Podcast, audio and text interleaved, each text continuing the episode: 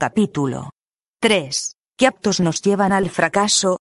Tener éxito o no tenerlo es una consecuencia de tus ejercicios o de tus temores, ninguno nace con el gen del éxito, vamos que no existe tal general cualquiera que tiene éxito tiene las mismas ocasiones que uno que no tiene éxito, las mismas horas al vencimiento, pueden poseer incluso los mismos espejismos. Pero lo dispar entre ambos, son tres principales cosas. 1. No ser activo. 2. Tus miedos. 3.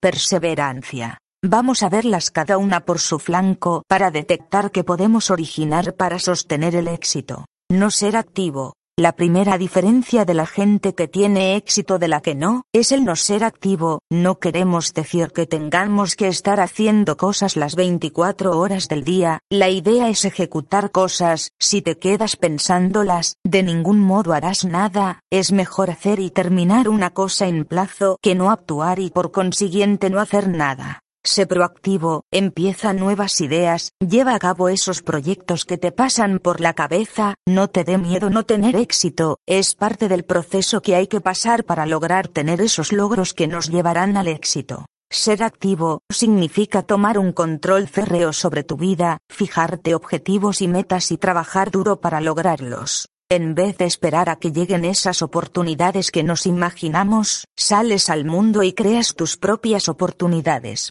Ser activo significa que en vez de tomar acción según las situaciones que nos van llegando a nuestra vida, nosotros mismos somos quienes creamos esas situaciones tomando la acción necesaria todos los días. Casi todas las personas piensan reactivamente, piensan o reaccionan en el momento en que las cosas ocurren, reaccionan al sentimiento que les crean algunas situaciones o problemas y pensar de manera reactiva es hasta cierto punto bueno, pero se llega a convertir en un problema cuando se piensa así todo el tiempo. Existe un espacio muy importante entre estímulos y respuestas, y dentro de ese espacio está el potencial que llevamos dentro para responder o reaccionar. Para ser proactivo tienes que tener bien amarradas tus emociones, ya que ellas son la principal base de la consecuencia de tus actos. Tienes que saber controlar tu autoconocimiento, que es el saber de que tienes opciones para decidir entre el estímulo que recibes y la reacción que tomas. Si alguien te insulta, puedes escoger la opción de no sentir rabia. Si alguien te invita a un dulce, puedes escoger la opción de no aceptarlo. Si esto lo llegas a tener controlado, tendrás muchas más opciones de tener éxito. Otra emoción que tenemos que tener controlada es la conciencia que es la habilidad de consultar con tu yo interior para escoger qué es lo mejor para ti. Puedes tomar decisiones en base a tus principios, sin importar si es lo correcto desde el punto de vista social o familiar. También hay que tener personalidad propia, que no es más que tienes la libertad de decidir tu respuesta o reacción única.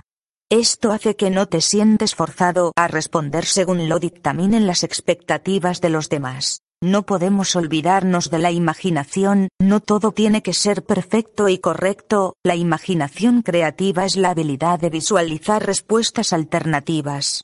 Usando tu imaginación, puedes generar y evaluar diferentes opciones. La ausencia de actividad o acción puede llegar a convertirse en una gran debilidad si no sigues esos simples pasos. A lo mejor dedicas mucho tiempo a un estado de baja conciencia y nunca llegues al nivel de conocimiento necesario para tomar las mejores y más activas decisiones en tu vida. Quizás tu conciencia se ha cegado debido al acondicionamiento social, y por tanto no estás realmente seguro de qué es lo que realmente deseas en tu vida. Cuando notas que algo no va bien, lo primero que haces es pensar en cómo lo verían los demás. A lo mejor no te tomas el tiempo necesario para visualizar la posibilidad de mirar más alternativas. O quizás tu voluntad se encuentre restringida por la presión de adaptarse a las expectativas de los demás. Sin duda alguna, todo el tiempo estamos reaccionando ante los problemas de la vida, ya sean estos externos o internos.